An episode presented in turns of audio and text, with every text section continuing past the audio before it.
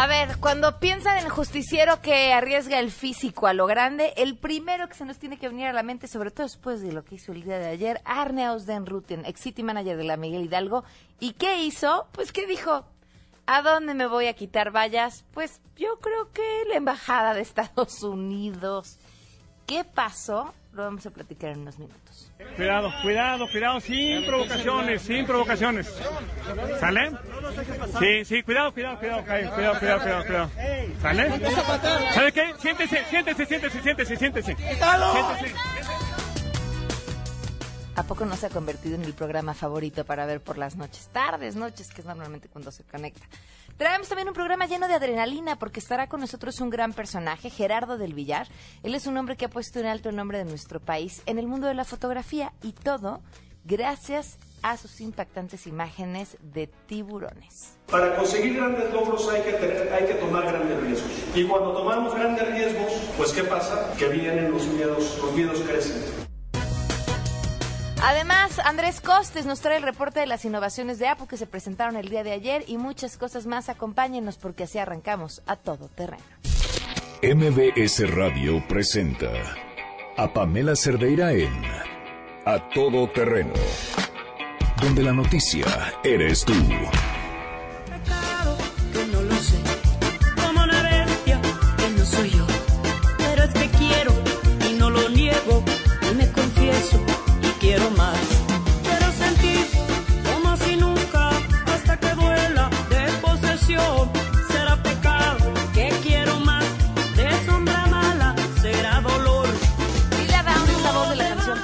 De este jueves 8 de septiembre del 2016. Muchas gracias por acompañarnos. Esto es A Todo Terreno. Soy Pamela Cerder. El teléfono en cabina 5166125. Les doy mi número de WhatsApp 55 33 32 95 85. El correo electrónico a todoterreno arroba mbs.com y en Twitter y en Facebook me encuentran como Pam Cerdera. Vamos a hablar más adelante de lo que sucedió el día de ayer con Arne, pero fíjense qué curioso, justo estaba leyendo un mensaje que me envió eh, una radio escucha a través de WhatsApp desde temprano y les, les cuento la historia. Buenos días, el motivo por el que te escribo es porque el lunes fui a un parque cercano a mi casa y me dieron una golpiza por decirle a un grupo de personas que levantaran la popó de su perro. Nos hicimos de palabras y se me fueron a los golpes frente a mis dos hijos pequeños. Ya levanté una denuncia por lesiones, pero como ustedes saben, aquí en el Estado de México la justicia nunca llega si no metes dinero de por medio. Unos vecinos tomaron un video donde me grabaron ya los últimos momentos de la agresión. Espero que me puedas ayudar y orientar en esta situación. Es te entiendo perfectamente porque yo cuando veo que alguien hace eso o cuando alguien tira basura en la calle me dan unas ganas de hacerla de justiciera y de ir y decirles y la verdad es que para hacer ese tipo de cosas tiene uno que tener una mano izquierda tremenda. O sea saber muy bien cómo pedirlo sin que la otra persona se ofenda y, y que entienda que, que lo que está haciendo no está bien pero que a la vez no se sienta atacado para que no termine en eso se lo hayas dicho como se lo hayas dicho tampoco justifica que se te vayan los golpes. Ahora, ¿qué tienes que hacer? Yo no creo que sea la justicia en el Estado de México, creo que es la justicia en el país. Insistir. O sea, si ya levantaste tu denuncia, más que invertirle tiempo, lo que le vas a, digo dinero, lo que vas a tener que hacer es invertirle tiempo. Es volver a presentarte y estar ahí presente y preguntarles cómo van y cómo van y cómo van y cómo van y ahora traigo este video y como hemos visto en muchísimos casos en los que sí avanza es cuando la persona interesada es quien le trabaja un poquito en la investigación, en dar con los nombres de estas personas, en darles información a las autoridades para que vayan y las detengan y averiguar qué les pueden hacer porque luego a lo mejor le vas a invertir un buen rato en eso y, te vas a dar cuenta que lo único que les pueden hacer es llamarles la atención, una multa significativa, no sé. Pero ¿sabes qué? En Maribel creo que vale la pena. Creo que vale la pena. Es importante que tanto nos quejamos de nuestro sistema de justicia, hiciste bien en levantar la denuncia y harás bien aunque te lleve tiempo en, en- en no quitar el dedo del renglón. Muchísimas gracias a Salvador Delgadillo que también nos escribe y dice por fin es jueves. No, no, no. Y mañana es viernes, Salvador. Eh, Pedro Martínez, muchísimas gracias. Dice una pregunta. ¿Sigue en servicio el City Manager? No, ya no, eh, Pedro. Una vez que quedó fuera de la delegación Miguel Hidalgo en lo que se arreglaban sus asuntos, ha estado haciendo lo mismo que es en la delegación, pero en todas las delegaciones prácticamente donde los vecinos lo llamen y lo que junta son grupos de vecinos que ayuden a su causa. Saludos a Tere también, muchísimas gracias por escucharnos. Vámonos de una vez con la información. Así es, gracias. El gobierno de Estados Unidos afirmó que la relación con México se ha vuelto más madura y puede sobrevivir a las crisis, incluso las declaraciones feas y ofensivas hacia los mexicanos por parte del candidato republicano Donald Trump. Roberta Jacobson, embajadora de Estados Unidos en México, consideró que en su experiencia la realidad sobre los mexicanos es distinta y hay muchas cosas positivas en la relación bilateral. También rechazó que pueda eliminarse el Tratado de Libre Comercio, toda vez que ya es un acuerdo que ha permeado en la economía de ambos países. Escuchemos en voz de traductora. Y no cabe ninguna duda de que hay cosas que se están diciendo en las elecciones que son muy feas, sin duda, y que son ofensivas a los mexicanos y contrarias totalmente a las realidades de lo que yo he experimentado aquí, de lo que se ve en la relación. Pero cuando vemos el hecho de que los tres líderes se reúnen en Ottawa en junio y que los tres líderes realmente se comprometen al proyecto norteamericano, creo que ahí podemos ver claramente que hay muchas cosas positivas que están ocurriendo en nuestra relación que sobreviven a pesar de que se maltraten un poco. Para Noticias MBS, Citlali Sáenz.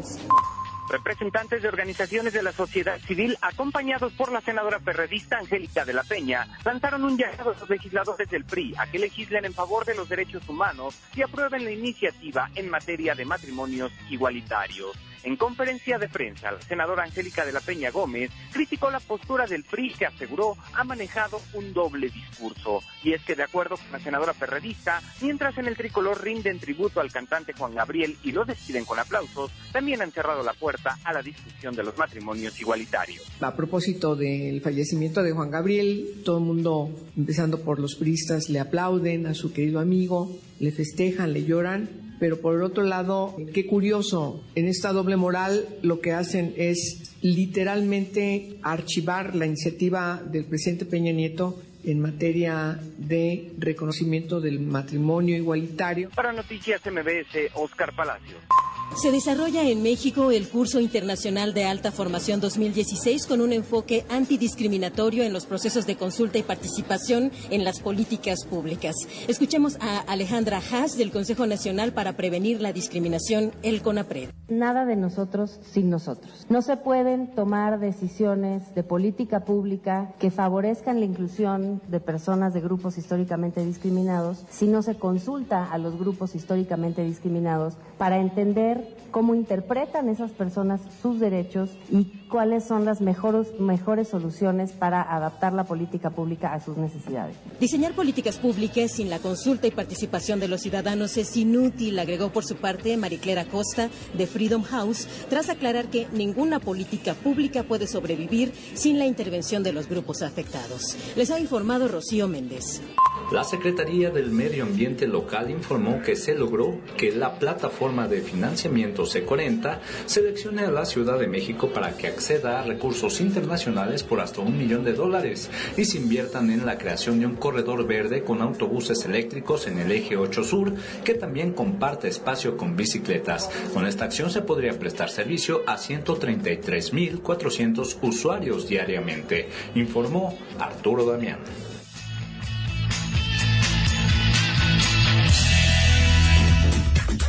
Dos al día con 14 minutos y además tenemos buenas noticias.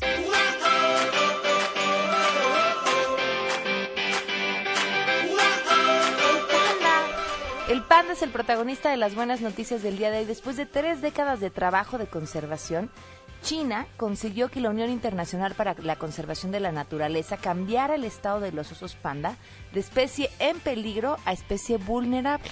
El anuncio se realizó en el marco de la actualización de la lista roja de este organismo, una guía de más de 80.000 especies vegetales y animales, de las que casi un tercio se encuentra en peligro de extinción. De acuerdo con los estudios más recientes, existe en China una población de 1.864 pandas adultos, y aunque los números no son exactos, si a ellos se les suman los más jóvenes, la cifra ascendería a los 2.060. Las estrategias que hicieron para conseguir esto fueron diferentes. Por un lado, el gobierno creó un programa llamado Alquila un Panda, que prestaba estos animales a los diferentes zoológicos en el mundo a cambio de una cuota. El dinero que conseguían eh, era invertido, por ejemplo, en repoblar los bosques locales con bambú, que es el alimento principal de esta especie. En lo que respecta a los objetivos cumplidos, según John Robinson, primatólogo y director del área de conservación, dice que los chinos han hecho un trabajo excelente. Hay tan pocas especies actualmente que desaparecen de la lista en peligro de extinción que este caso constituye un reflejo de cómo se puede hacer bien una tarea tan compleja. Otra de las buenas noticias que les comparto el día de hoy es los precios de Palacio de Hierro están espectaculares. Ya fueron, que conste que les estoy avisando que tienen hasta el 12 de septiembre para ir. Muebles, accesorios para su hogar, todo para crear un, hogar- un ambiente en tu hogar único, el que tú quieras, si te gusta lo sobrio, lo sencillo, si eres mucho más aventurero o aventurera. Independientemente de tu gusto y estilo, seguramente encontrarás en el Palacio de Hierro algo que sea perfecto y excelente para ti. Encontrar los objetos y los colores que manifiesten tu creatividad sin límite alguno. ¿De qué tamaño son los descuentos de los que les estoy hablando? Hasta 40% de descuento y hasta 15 mensualidades sin intereses con tarjeta Palacio y hasta 12 mensualidades sin intereses con tarjetas bancarias en los departamentos de hogar, colchones, electrodomésticos, persianas, alfombras y pisos. Y miren, ahí es cuando los meses sin intereses verdaderamente valen la pena. Porque si vas a comprar un colchón, pues sí te va a durar unos buenos años, te va a durar mucho más que lo que estés pagando los meses sin intereses, o, o si compras algún electrodoméstico, o las alfombras para tu casa, o el piso, o los muebles de la sala, o la recámara. Y a poco no se siente bien bonito cuando llega uno a casa y, y lo que ve le gusta, te cambia todo, Ah, el humor, eh, la relación entre todos los que viven en ese hogar. Bueno, pues aprovechen porque es hasta el 12 de septiembre para que puedan decorar su casa con todo el estilo palacio. Vamos a una pausa y continuamos. Más adelante A Todo Terreno. El día de ayer, así nada más, buscándose alguien, hijo, enemigo pequeñito con quien meterse, eh, el ex City Manager de la Miguel Hidalgo decidió ir a quitar vallas de la Embajada de Estados Unidos. ¿Qué pasó? De eso platicamos al regreso. Sentados, sentados. El director, este director me acaba de dar una patada en la espalda. Aquí lo tengo. No caigan la provocación. Este una patada. Queremos conocer tus historias. Comunícate al 5166-1025. Pamela Cerdeira. A todo terreno. Donde la noticia eres tú. Volvemos. Pamela Cerdeira regresa con más en A Todo Terreno. Donde la noticia eres tú. Marca el 5166-1025. Buenos días, oficial. ¿Quién viene al mando? Déjalo tantito. Acá que no Sí. A ver, oficial, buenos días, buenas noches. Oficial, permítanos tantito. Venga para acá, por favor. Sí, dígame usted. Eh, No se las puede llevar mí. la vamos a... La- no, yo sé. Hay procedimiento, por favor. ¿Se puede identificar? No tiene su nombre colgado acá. pueden llevar, no No tiene su nombre colgado. ¿Quién es usted, oficial? Por favor, su distintivo. en su lugar. Sí, sigan, no sigan staff. Sigan, brigada. Oficial, no veo su nombre. ¿Se puede identificar? bien, Lo van a remitir, señora. Lo van a Lo vamos a presentar a la delegación esto. Lo van a remitir. ¿Sale? Pues más o menos así estuvo eh, la noche de ayer con Arne Ausdenruten tratando de quitar pues todas las vallas que están alrededor de la embajada de Estados Unidos en la Ciudad de México. Cualquiera que haya pasado por ahí sabe que invaden mucho más del espacio que le corresponde a la misma embajada. Motivos, bueno, pues seguramente habrá muchos. El de la seguridad será uno de ellos, la cantidad de gente que acude a la embajada por una visa o a realizar un trámite. Lo interesante de esto es que Arne argumentaba que habían hecho una investigación y que la embajada, a pesar de que podría haber tramitado un permiso para ocupar todo este espacio que no le corresponde, el permiso se inició el trámite hace mucho tiempo y nunca se concluyó y no lo tenía. Miren, el momento en el que sucede no es cualquier momento y a veces el momento lo es todo. Eh, después de lo que sucedió con la visita de Donald Trump a nuestro país, pues pues no estamos como para esas, ¿no? O sea, no estamos como para ir a la embajada a hacer lo que se nos ocurra. ¿Por qué? Porque es un tema de diplomacia, es un tema de relaciones, pero, pero lo que Arne reclama es legítimo. O sea, tendría que haber un permiso y se tendría que, que pagar por usar uso de ese espacio. Y, y creo que, que esto responde a un enojo constante que tenemos eh, los capitalinos en todo. ¿Por qué el reglamento de tránsito? Eh, ¿Por qué los reglamentos nos los pasamos y la autoridad se los pasa por el arco del triunfo? Bueno, para no hacerles el cuento largo, de inmediato llegaron granaderos, llegaron grúas, se llevaron el coche de Arne, la camioneta donde se iban a llevar eh, las todo, todo, todo de volada, hicieron toda esta serie de movimientos. Hemos eh, nos hemos puesto en contacto con la Secretaría de Seguridad Pública para preguntarles si el procedimiento fue el correcto, porque Arne argumentaba que no, que a los que se llevaron al juez cívico tendrían que haberles explicado de entrada el motivo por el que se los estaban llevando. El policía que se los llevó no pudo explicar por qué se lo llevaba o cuál era la falta que estaba cometiendo, jamás lo dijo.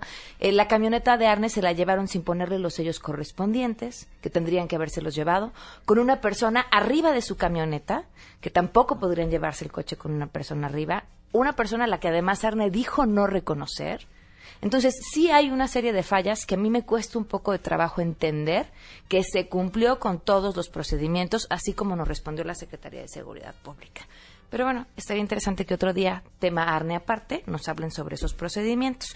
Mientras tanto, le agradezco enormemente a Pedro Pablo de Antuñano, director jurídico y gobierno de la delegación Cuauhtémoc, que nos acompañe. ¡Ay, no está! ¡Oh! Demonios. Bueno, vamos a ver si nos acompaña más adelante para que nos explique, porque miren, les digo, la, la petición es legítima. Ah, no hay permisos, entonces ¿por qué se ha eh, autorizado, permitido, se ha hecho de la vista gorda a lo largo de los años para que así suceda? Que yo me imagino que ahora sí esos permisos van a salir en fa después del escandalito de ayer. Pero sería interesante, ahora a ver si nos toma la llamada, que nos dé una respuesta a la delegación Cuauhtémoc y nos diga su postura, que ese es solo uno de los tantos temas que habría que discutir y no solo la Cuauhtémoc, ¿eh? a la que nos vayamos. Eh, Pedro Pablo de Antuñano, te agradezco muchísimo que nos tomes la llamada. Muy buenas tardes, director jurídico de gobierno de la delegación Cuauhtémoc. Eh, me imagino que estuvieron al pendiente de lo que sucedió el día de ayer. Sí, así es correcto. Eh, ¿Cuál es la situación en la que se encuentra la Embajada de Estados Unidos ante el uso de todo este espacio que pertenece a la ciudadanía? Bueno, como todos sabemos, las arterias principales, y no lo comparto con usted y con su auditorio, las arterias principales son un tramo de responsabilidad estatal, es decir, del gobierno de la Ciudad de México, y entiendo hay un esquema de cooperación y colaboración con la Secretaría de Gobernación y la Secretaría de Relaciones Exteriores a efecto de mantener un dispositivo de vigilancia permanente en la embajada, toda vez que varias de las manifestaciones sociales hacen regularmente parada obligada en ese punto y el objetivo pues es la disuasión de, de actos de violencia. Ahora, efectivamente la, la arteria es eh, propiedad colectiva, es decir, es un, es un espacio común que debe estar eh, liberado y bueno, yo creo que hay todas las condiciones para que se rediscuta dicho dispositivo y que el gobierno federal y el gobierno estatal puedan replantear su política de resguardo de los inmuebles diplomáticos. ¿Ante la delegación se solicitó alguna especie de permiso en algún momento? No tenemos registro de ello, Pamela. Y prácticamente por tratarse de una embajada eh, no tendría que ver absolutamente con ustedes a pesar del espacio que se está utilizando. Así es, está totalmente fuera de nuestra jurisdicción el asunto, tanto por tratarse de una vía primaria como por tratarse de un inmueble diplomático. Eh, compete a los otros dos niveles de gobierno, el federal, en tanto la política exterior y la seguridad en el ámbito. No obstante, por supuesto que la delegación, y así lo ha ordenado el jefe delegacional, eh, nosotros estamos atentos y pendientes de contribuir a, a la recuperación de espacios públicos. Ahora, es importante compartir con su auditorio que la delegación Cuauhtémoc tiene un programa permanente de liberación de espacios públicos, retiro de cubetas, guacales, este, cubetas con cemento que se usan para apartar lugares de estacionamiento en seres no autorizados. Nosotros eh, realizamos un promedio de 100, entre 90 y 100 actos de gobierno todos los días. Eso quiere quiere decir que casi llegamos a los mil a, los, a las mil acciones cada semana en esta materia de liberación de espacios públicos. ¿Cuál es la diferencia? Pues que nosotros no hacemos un reality show de esa política pública, pues es nuestro trabajo de todos los días, es un tema complejo porque es una disputa permanente por la calle, pero lo estamos haciendo en el marco de regresarle a la ciudadanía lo que le corresponde. Si algún vecino tiene alguna inconformidad o algún lugar donde vea que se está apartando espacio público, ¿cómo puede contactarlos? Si, si me hace favor llamando directamente a la oficina de su servidor, si me permite compartir el teléfono, Por favor. 24 52 32 56 a la extensión 5666 o directamente por redes sociales. Eh, eh, Pedro Pablo de Antuñano, arroba Pedro Pablo de Antuñano, indistintamente por redes, por teléfono, basta con que nos lo señalen para que nosotros actuemos de manera inmediata. Muy bien, pues muchísimas gracias por habernos tomado la llamada. Estoy a sus órdenes, con mucho gusto. Hasta luego, 12 del día con 28 minutos. Y ya en otros temas, le doy la bienvenida al doctor Alfonso Alejandro Ábalos, que está con nosotros. Bienvenido, doctor. ¿Qué tal, Pamela? Buenas tardes. Queridísimo, ¿eh? Salió, estaba aquí afuera y salieron todos los de Dispara Margot y lo abrazaron, lo saludaron, lo besaron. Y dije, doctor, ¿qué les ha hecho? ¡Qué bárbaro! Muchas gracias por el comentario. Sí, yo ya soy prácticamente de esta casa, entonces yo les agradezco el espacio. Sí, porque lo que pretendemos es venir a hablar de estas enfermedades que en cualquier etapa de la vida se pueden presentar. ¿Qué enfermedades, doctor? Mire, prácticamente los problemas de articulaciones, desgraciadamente, se han eh, eh, englobado en que son pers- eh, las personas mayores las únicas que presentan problemas de articulaciones. Esto es inexacto, porque cualquier persona joven, laboralmente activa, está en riesgo de padecer alguna de las múltiples variantes de artritis que existen. Le comento que existen hasta la fecha más de 100 variedades de artritis. No todas tienen que ver con un solo proceso. Desgraciadamente, insisto, siempre se piensa que personas de edad son las únicas personas que pueden llegar a tener una variante de artritis. Existen muchas causas que afectan a nuestras articulaciones. Los golpes, las caídas, los esfuerzos, el mismo impacto del peso del cuerpo, esa es una causa.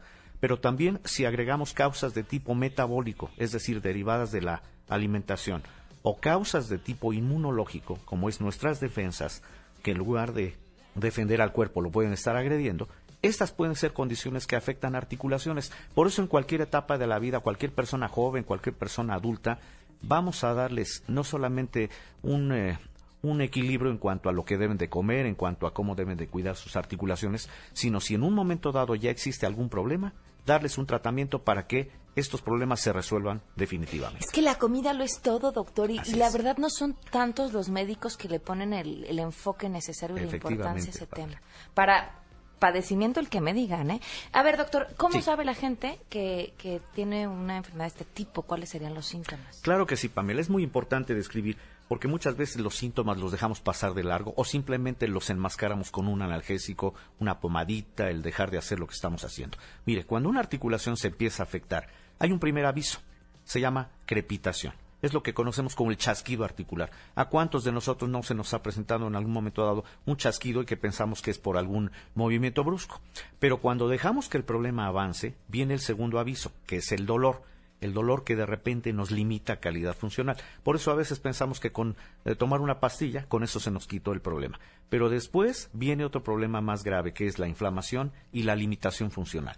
Que quiere decir, cuando ya no podemos mover esa articulación, eso ya nos pone en alerta de que algo está pasando y es cuando muchas veces los pacientes acuden con nosotros. Lo que queremos es hacer una medicina preventiva. Cuando aparezca un primer dato que es la crepitación, es decir, el chasquido articular, eso ya nos está indicando que hay un proceso articular en, forma y por lo tanto hay que prevenir. Es decir, hay que hacer estudios para que podamos decirle cuál es el origen de ese problema y remediarlo. Afortunadamente hay tratamientos. En algunas eh, de las variantes de artritis, los tratamientos nada más controlan la enfermedad pero en la mayoría de las artritis el problema se resuelve no importando la edad. Y pueden regresar a sus actividades. Desde luego, lo que queremos es que cualquier persona pueda volver a hacer sus actividades normales sin, enter- sin tener que estar limitado, sin tener que estar con calma. Hay algunas personas que incluso se les deforman las articulaciones, en las manos. Lo, lo- se ve Exacto. impresionante. Esa es una de las variantes de artritis. A esta se le conoce como artritis reumatoide que el origen es exactamente el sistema inmunológico que está atentando contra el organismo. Cuando existe una artritis reumatoide, desgraciadamente muchas personas piensan que ya no hay remedio, por eso se limitan. Afortunadamente, nosotros tenemos tratamientos no solamente para controlar este tipo de enfermedad, porque hay eh, medicamentos que se conoce como fármacos modificadores de la enfermedad, sino damos tratamiento para que ese tejido que se llama cartílago, que es el tejido que se ha afectado, que funciona como si fuera un amortiguador entre nuestros huesos, vamos a hacer que ese cartílago también se proteja para que no se desgaste y aún en personas que tengan deformidad hay tratamiento para ponerse nuevamente en calidad funcional. Doctor, ¿en dónde los pueden contactar? Con todo gusto, Pamela. Tenemos dos unidades médicas para atender estos problemas. El consultorio médico Narvarte tiene una unidad principal en Uxmal 455 casi esquina con el eje 5 Sur Eugenia. Esto es en la colonia Narvarte. O la unidad del área norte está en circuito Carlos Arellano número 10 atrás de Plaza Satélite. El beneficio, Pamela, si me permite, vamos a darle a 50 personas que estén escuchando a todo terreno y que, quieran atenderse estos problemas, vamos a darles un 50% de descuento en la primera consulta, que es la más importante porque se valora el caso, se da un diagnóstico muy certero y desde la primera consulta hay un tratamiento para que se vuelvan a, mover, para que haya una calidad funcional. Eh, llámenos desde este momento al 56 87 15 15. 56 87 15 15. Perfecto. Pues doctor, le agradezco mucho que nos Al contrario, Pamela. Ya vi por qué lo quieren tanto en Muchas gracias. Muchas gracias. 12 con 34 volvemos. Si te perdiste el programa A Todo Terreno con Pamela Cerdeira, lo puedes escuchar descargando nuestro podcast en www.noticiasmbs.com. Pamela Cerdeira está de regreso en A Todo Terreno. Únete a nuestra comunidad en facebook.com, diagonal Pam Cerdeira. Continuamos.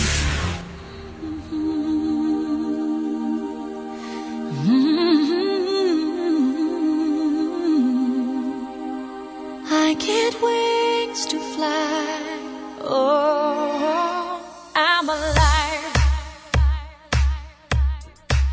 del día con 39 minutos. En este espacio tenemos la oportunidad de escuchar historias fascinantes y la de Gerardo del Villar es sin duda una de ellas. Los invito primero si tienen oportunidad, teléfono a la mano, computadora, que se metan a gerardodelvillar.com y mientras lo escuchan en este espacio puedan ir viendo las maravillosas fotografías que ha hecho. Gerardo, bienvenido, gracias por estar con nosotros. Encantado la vida, Pam, la verdad, mil gracias por el espacio y para poder venir a desmitificar tiburones, ¿no? Que es lo que digo yo. Gerardo es fotógrafo de tiburones, pero a ver, antes de llegar a esa parte, ¿cómo llegaste a eso? Porque me decías hace rato empecé buceando, pero ¿qué te llevó al buceo?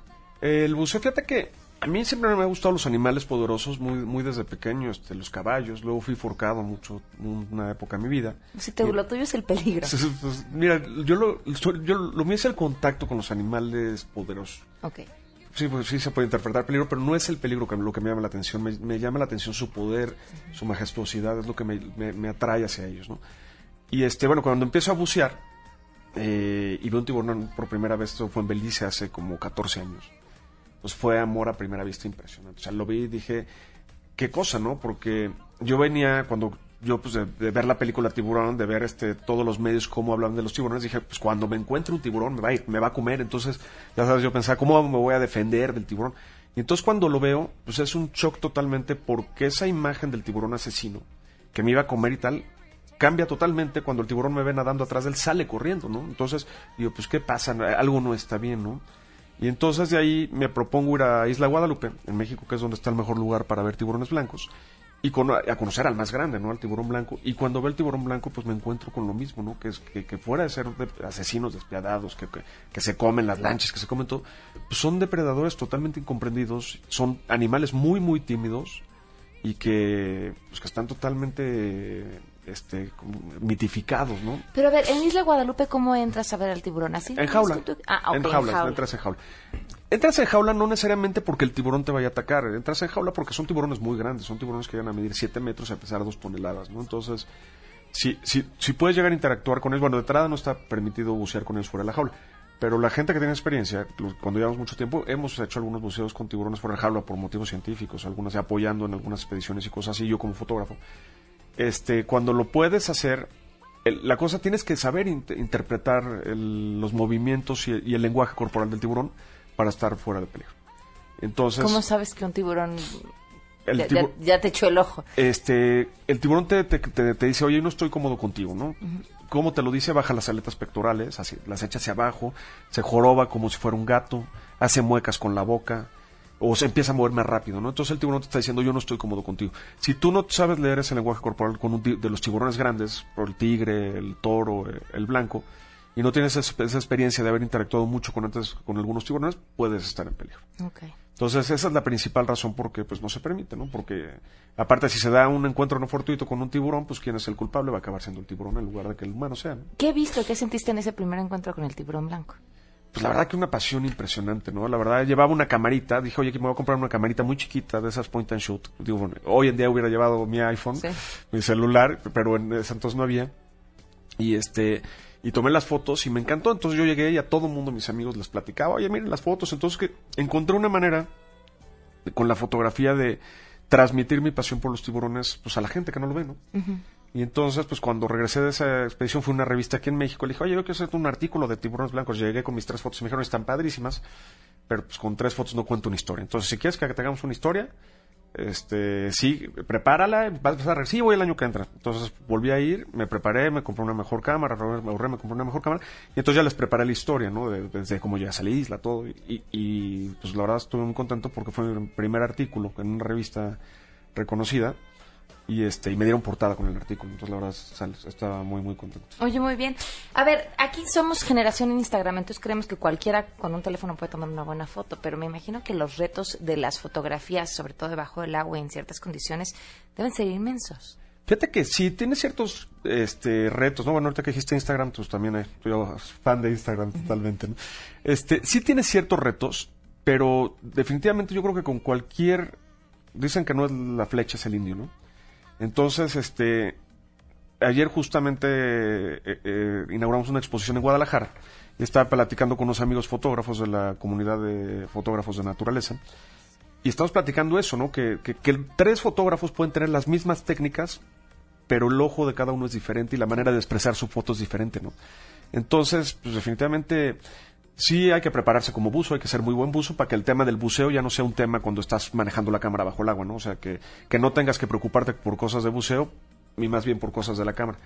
Pero pues básicamente ahí es igual que en todos lados, ¿no? Sea, si tú eres un buen buzo y tienes un buen ojo, pues digo, eh, te dedicas, es, pues es como toda la fotografía, ¿no? A ver, para ti es muy importante dejar en claro que el tiburón no es ese animal peligroso del que todos hemos hablado, de, víctima Sí. de- del cine y, seguramente de los medios en general, pero nunca has sentido miedo. Finalmente, no solo el tiburón, no estás en tu media.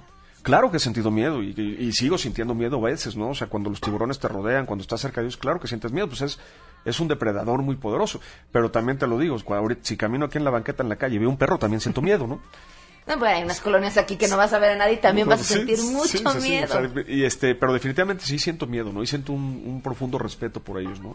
¿Algún momento en el que hayas dicho, híjole, ya no, es la última vez que hago esto? No, nunca.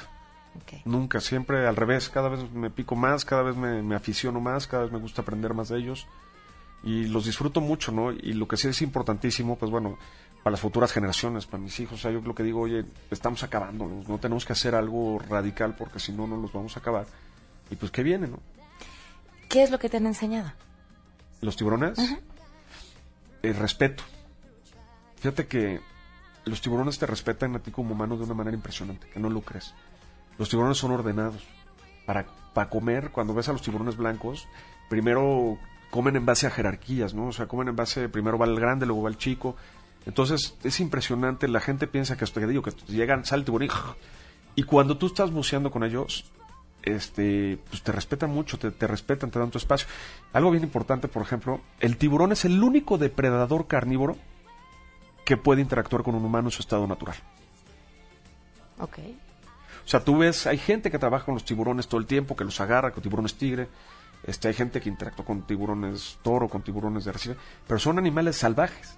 No están en un zoológico o no son animales.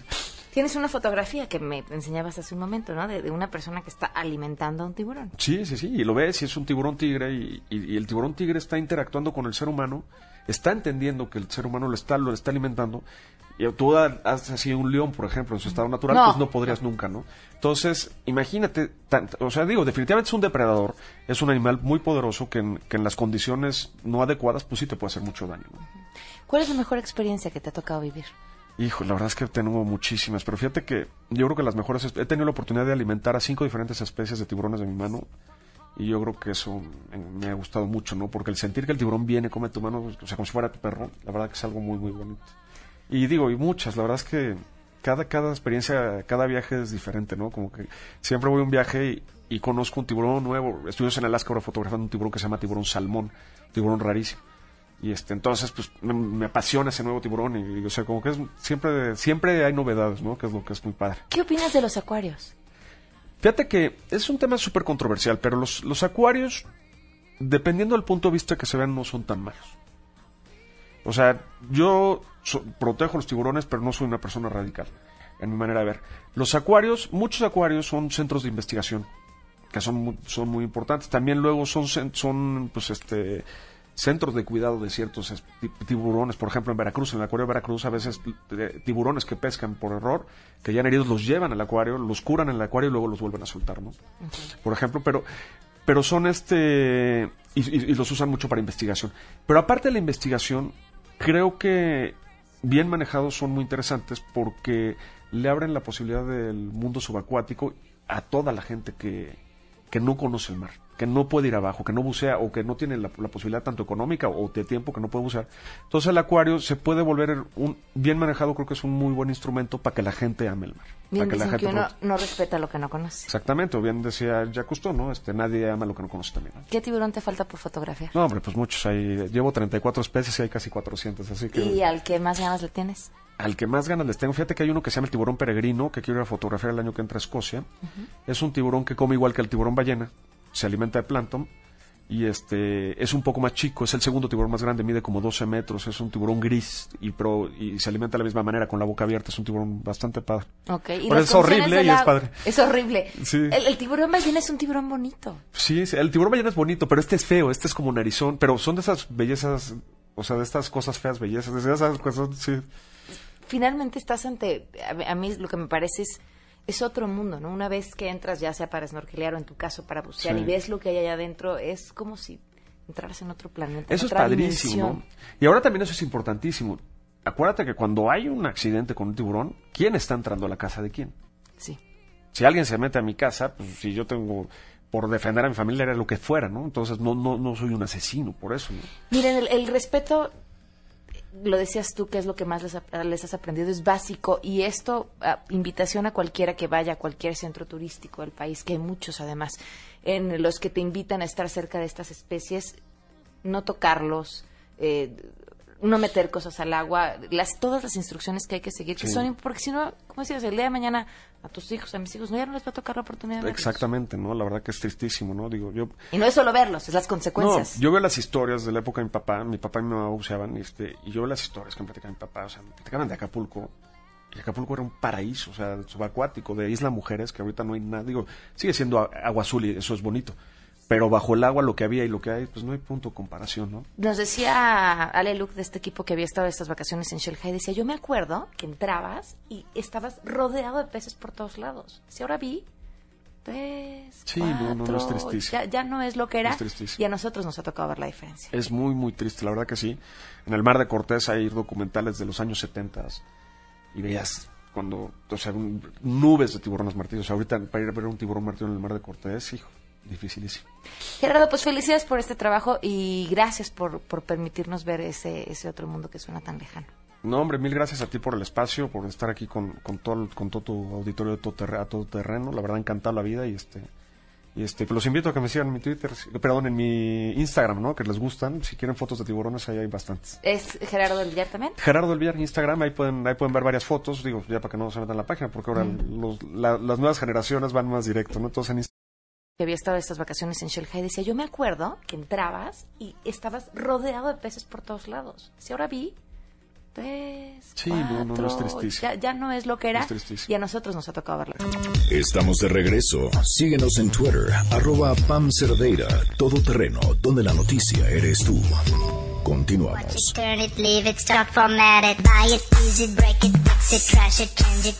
Estrenando día para que ahora sí se nos haga el gusto de poderte escuchar. Andrés Costes, ¿cómo estás? Muy bien, Pam. Muy bien, estrenando aquí día y con mucha, mucha información. Pues sí, después del evento de Apple, que, ay, yo no sé, Costes, me está pasando una cosa con Apple. Creo que lo que más me gusta cuando presentan sus nuevos productos son los memes. Sí, sí, está, está divertidísimo y ahora con, con esta innovación, ellos le llamaron coraje o valentía de quitar el jack de 3.5 milímetros, es decir, donde uno conecta los audífonos normales, común y corrientes, lo quitaron. Sí, hijo, y, si queremos cargar nuestro teléfono y oír música al mismo tiempo, ya valimos gorro. Ahora tendrás que comprar tus, tus módicos AirPods, tus audífonos inalámbricos. ¿En cuánto van a salir, eh? Esos aquí en México van a costar 3.599. 3.599, aunque en la página de, de Apple nos hicieron el favor de ponerlo a 18 meses. Entonces, Ah, bueno. se pueden vender Para los un buen 18 meses ya los perdiste. Sí, sí, ese es el gran problema. Yo soy una persona muy distraída y, y por lo menos los, los normales se te enredan y todo, pero tienes los dos, ahora sí pierdo uno. pero bueno, sé. además hubo una gran crítica porque, por ejemplo, estos audífonos van a funcionar con tu iCloud. Es decir, sí son inalámbricos, pero solo funcionan con tus dispositivos Apple.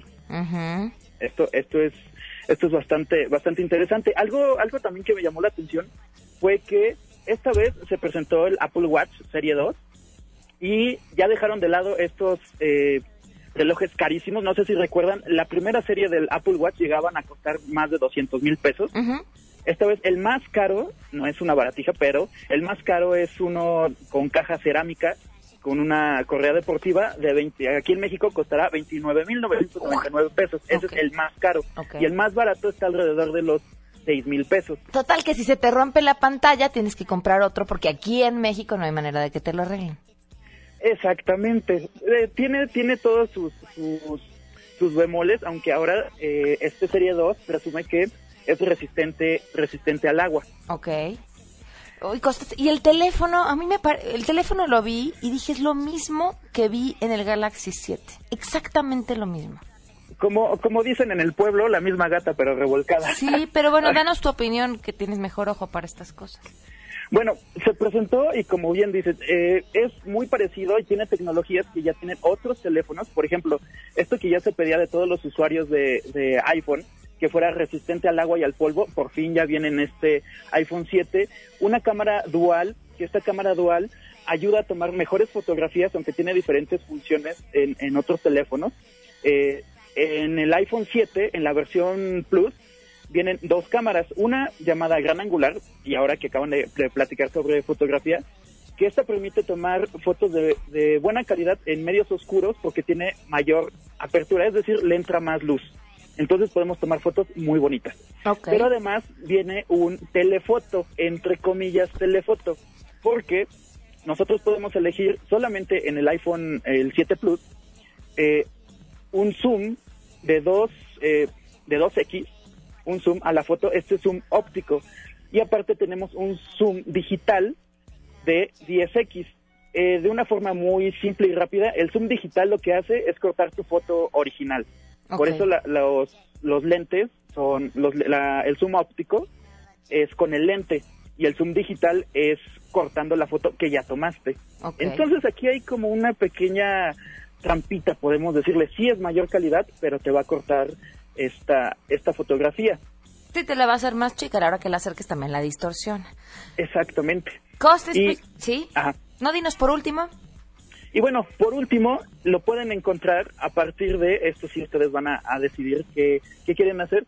Eh, los costos son a partir de, ay, perdón, los costos son, del 7 Plus va a costar 18.299 y el, y el iPhone 7 normalito a partir de 15.499. Así que ustedes digan si quieren poner el enganche del coche o comprarse un iPhone. ¿Qué te digo, Costes? Ni hablar. Muchísimas gracias. Tu Twitter. Mi Twitter, arroba el costos, que tengan excelente día y ahí estamos compartiendo algunos memes. Gracias, adiós. Hasta Oigan, luego. 12 pases dobles para la premier Star o no estar el día de hoy en Cinemex Patriotismo. De volada, comuníquense 5166125. Las primeras 12 personas que llamen tienen sus pases para ver esta premier Star o no estar. Nos vamos. MBS Radio presentó a Pamela Cerdeira en A Todo Terreno. Te esperamos en la siguiente emisión, A Todo Terreno, donde la noticia eres tú. MBS Radio, en entretenimiento, estamos contigo.